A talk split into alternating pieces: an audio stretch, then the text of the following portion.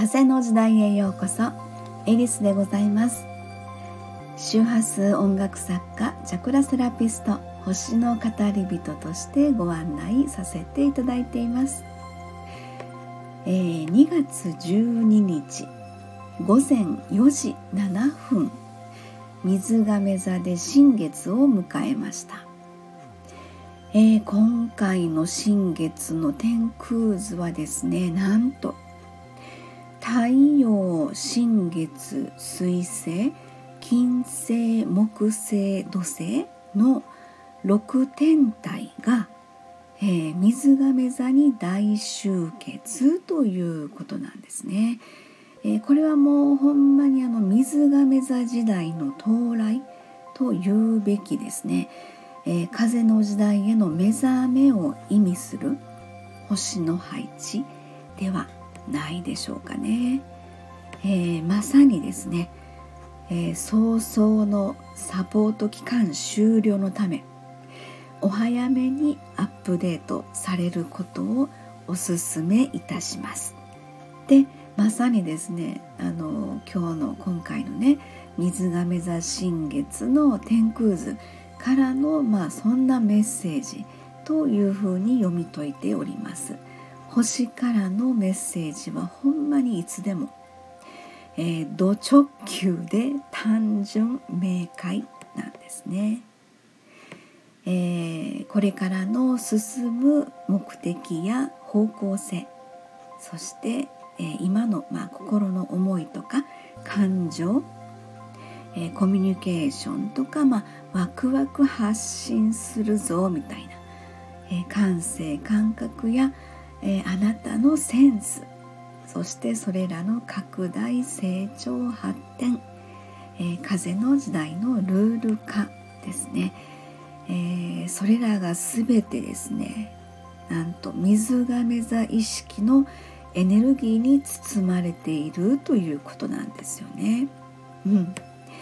本当にあのこの風の時代のルールへと切り替えてこれからの人生を生きていこうとする人、えー、それともいつまでも地の時代のルールを引きずって生きていこうとする人。きっとねそれぞれの生き方でこの先の人生がもう大きく変わるものと思われます。はい、ではですねその地の時代と風の時代ってよくね言われてますけどちょっとこの違いでいろいろ考えていきたいと思うんですがまずですね、まあ、地の時代のテーマというのは、えー、まあ、物質的な目に見えるレベルがまテーマになるということなんです。そして風の時代のテーマということでは、えー、精神的なまあ、目に見えないレベルのお話ということになるんですね。例えばですねあの組織や会社の形態。はい。これあの懐かしい言葉がありましてあの企業戦士とかね、えー、それから24時間戦えますかっていうのもありましたよね。ビジネスマンみたいな、うん、これはほんまにもう地の時代を表す代表的な言葉じゃないかなと思います。そしてこれがですね、まあ、風の時代ということになるともうこれすでに現在の状況なんですよね。えー、まあ在宅ワークとかリモートワークとかそれぞれま個人の時間の尊重というふうな感じですね、まあ、フリーランスみたいな、えー、そしてまあ例えば地の時代ではですねえー、目標に向かって自力で頑張るぞ努力するぞみたいなことがこれがまあこの現在の風の時代になるとですねさあみんなで協力して助け合ってゴールを目指しましょうみたいなそんな流れになるんですよね。はい今回の水亀座新月ではまさにですねこの風の星座である「水亀座に6天体が大集結なんです、えー、星たちのメッセージはですねそろそろ古い上着を脱いでみませんか？そして新しい上着に着替えてみましょう。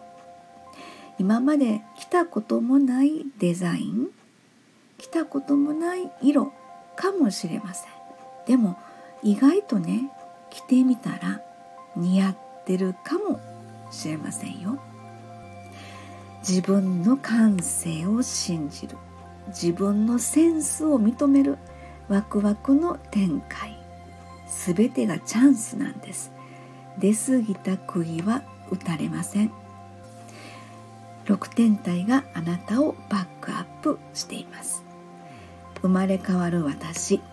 アップデートした私。根こそぎ変わるよ。地球のエネルギーが変わります。なので第一チャクラから両足を通して地球のエネルギーを吸い上げるので第一チャクラのエネルギーがアップデートします。はい。そんなわけで水亀座新月でアップデートした私の人生が今日から始まります。はい。最後までお付き合いいただきありがとうございました風の時代目に見えない真実エリスでございましたありがとうございました。